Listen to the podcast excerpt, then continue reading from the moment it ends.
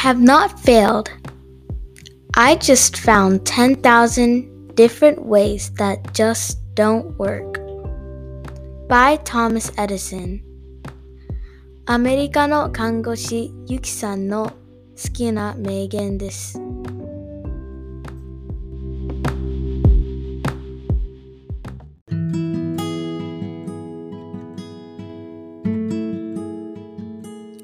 ナースターミナルプレゼンツナスタミラジオ。皆さんこんにちは。フロリダで ICU の看護師をしているエミです。皆さんお元気ですか？レディオマス第5回、えー今日はですねちょっと子育ての話しようかななんて思って、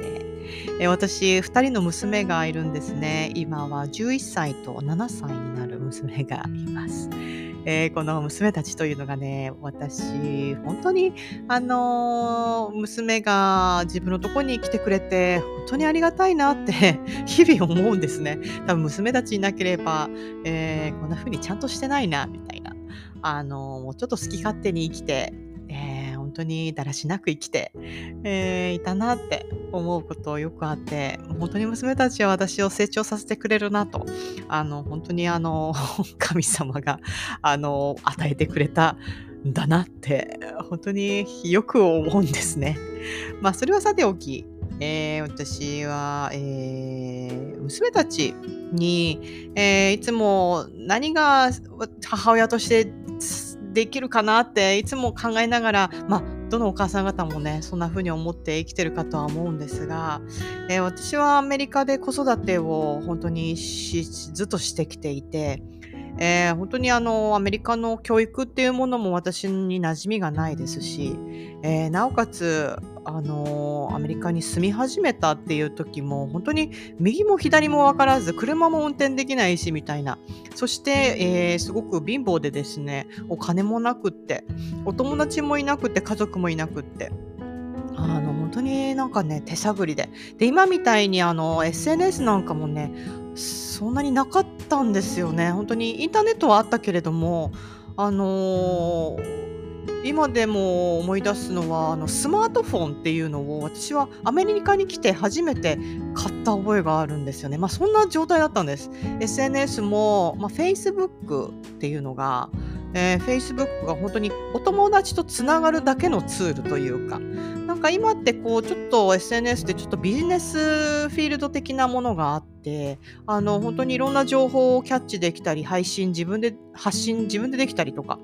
なんかそんな要素があるんですがうー10年ちょっと前っていうのはそんなのがなかったんですよね。そして YouTube と呼ばれるものもそこまでこうなんていうかな一般の人たちがこうこうどんどんどんどん自分を発信していくような、まあ、例えばインスタなんかもインスタってあったのかな？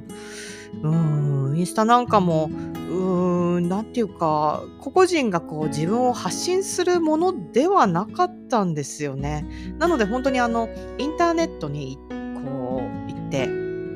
なんでどうやって見つけたんでしょうか私はあのもともと,、えー、と結婚相手が、えーミリタリー出身の人だったのであのーなんかねミリタリーの米軍の妻たちのコミュニティっていうのが当時あったんですよね。でなんかそこにこううまいことこうなんかなんか見つけてそこでなんかこう自分の地域にいそうな人たちをなんか見つけて相談事をしたりとかで実際に「ちょっと会いませんか?」とか言ってあの近くのモールでなんかこうもう要はあの出会い系のあの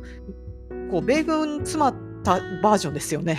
なんか本当に見ず知らずな人をインターネットを介してあのちょっとこうお茶をするあの火をこうにこぎつけてで「ああ今こうなんですこんなのでよくわからないんです」ってな「そうだね大変だよね」みたいななんかちょっとした傷の舐め合いをするみたいななんか。でまあそこでねあのあの広がった交友関係と今でもつながってるものって正直あってあの本当に助かったなっていう節々で思う方々っているんですが、まあそんな風にしてねあのアメリカの初めの方の生活なんですごくサバイブしたというような思い出があるんですね。ね、子育てに関してもあの子育てってなんか当たり前のようにあるんですけどもお母さんになる人たちって別にお母さんになるために準備して教育受けてきたわけでもないしあのみんなお母さんの経験なくてあの急にお母さんになるんですよね。あのでなんか当たり前のように子育てをしなさいって言われるような思いで毎日過ごすというか。でなんかこうこうあるべきみたいなものはこうね世間にたくさん転がっていて。でもそこにこううまくできないなとかなんか子供がうまくこう言うこと聞かないなっていうだけでなんかすごく自分ができてないみたいに思ったりとか、まあ、そんな風に母親って 生きているんじゃないかなってあの思うんですよね。私自身もあの妊婦30週ぐらいでアメリカに移民してきて、えー、本当にあの手続きなんかも本当にうまくいかなくって出産も本当によくしたなとあの思うくらいあのよく訳もわからなくて英語もうまくしゃべれなくって、まあ、そんな状態で長女を産みえー、その後はなんか養子とされてるようなことをなんとなく手探りでそしてインターネットで何となく探しながら、あのー、今思えばねいろんなサービスあったんだけれどもそんなのもよくわからなくって、えー、本当に手探りで、えー、人の助けを得ながら、えー、本当に感謝しながら、うん、子育てをなんかこうしてきたという、まあ、そんなあの今長女が11歳なので、あの10年以上というものが、まあ今もね、本当に、あの、いいのかなこれでと思いながら、あの、過ごしてはいるんですが、あの、その中でも、えっ、ー、と、私、その子育てをしている中で、もう正解って、まあないんですよね。あの、これがすごく良かったよっていう、あの、そんな場所とか、あの、この本良かったよとか、なんかそんなのがあったとしても、あのそれが全てのお母さんとお子さん方に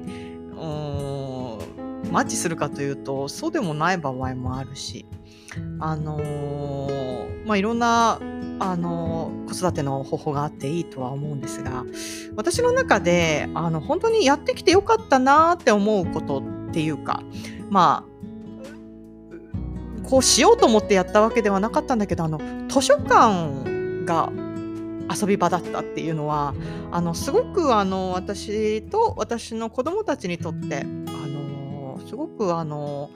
良いことをしてきたなって今振り返って思うんですね。えー、それは、えーとね、私は本当にあの行く場所がよくわからなくって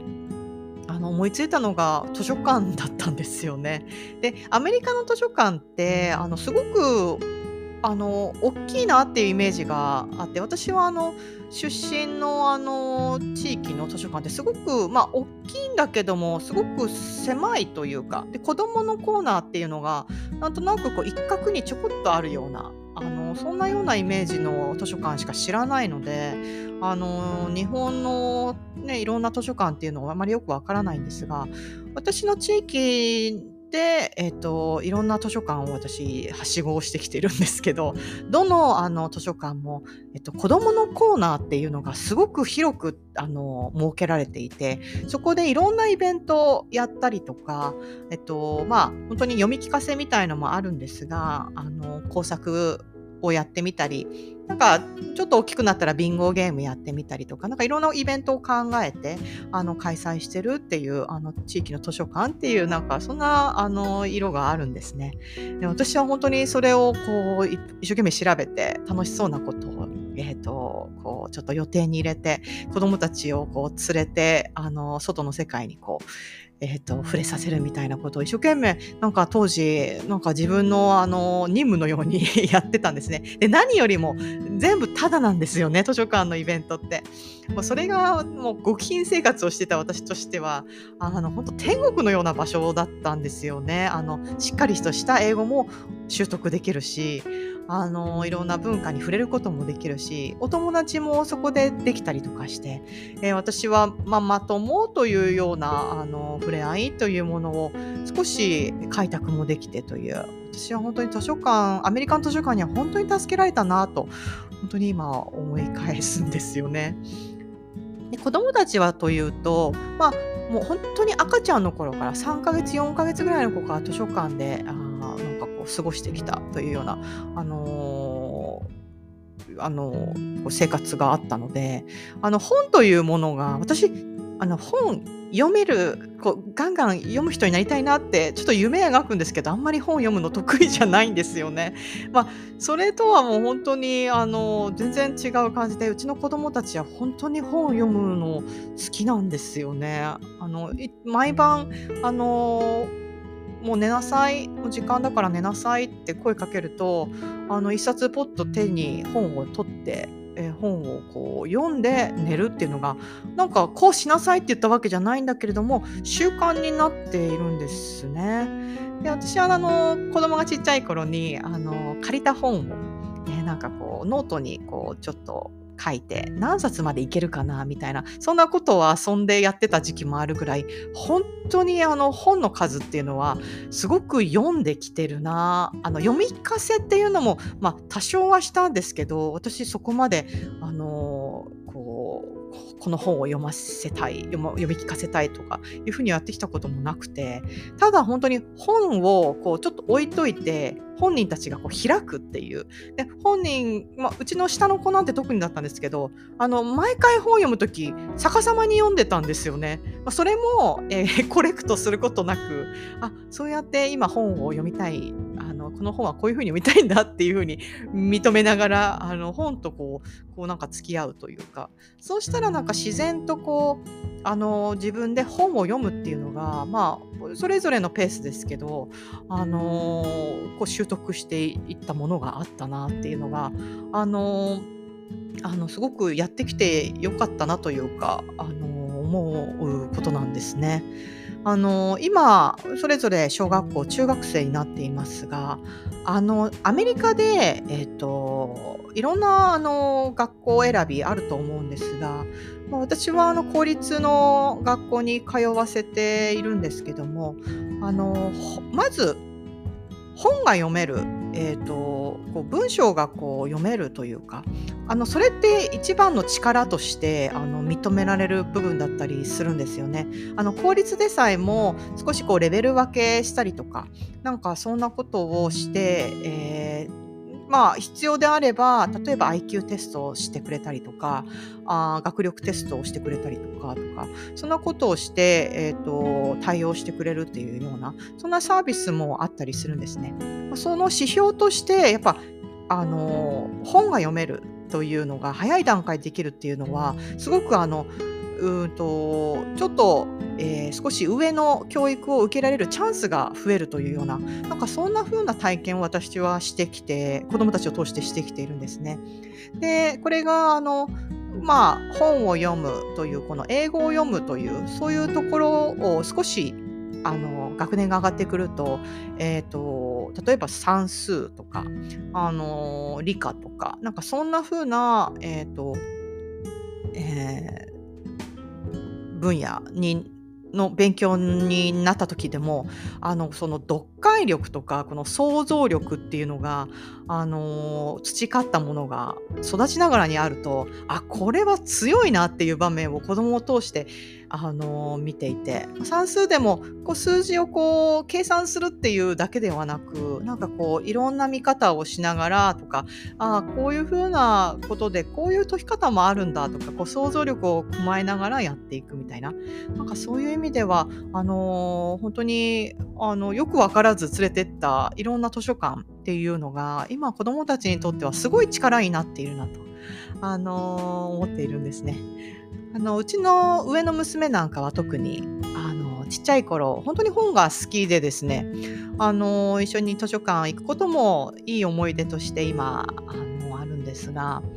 あのその当時なんか一緒に見た映画で「マチルダ」っていう映画見たことありますかね？そのあの子はまあ要はこうちょっと超能力が使えるみたいななんかそういうあのあの面白い映画なんですけど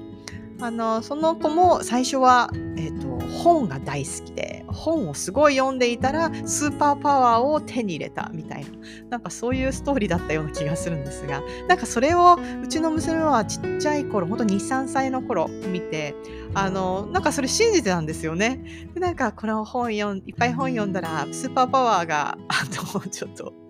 あの、もらえるかもしれないみたいな感じで読んだ時期があったなぁなんて思って。あのそれってあのあながち嘘じゃないなって今振り返ると思って。あのやって本がいろいろ読める。いろんな読解力がある。そして人の会話っていうものをこういろんな角度であの聞くことができる。なんかそう想像力を働かしながらいろんな世界を見ている。なんかあの感じっていうのはあの本当にあのちっちゃい頃にあのたくさんいろんな本を読んで、か培ったスーパーパワーだなって私は今思ったりしています。皆さんは本読みますか？私はね、すごい本好きなんですよって言うほど読めない人なんですけど、えー、なんか本読むってもう今特に、えー、携帯をじーってあの本当にあの自分が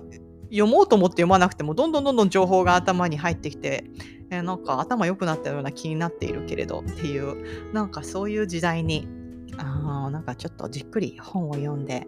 こう自分の想像をこう膨らませて、え、いろんな世界を見てみたいなって私は最近思っています。えー、今日はここまでになります。えー、皆さん元気に過ごしてくださいね。Have a nice day. Bye.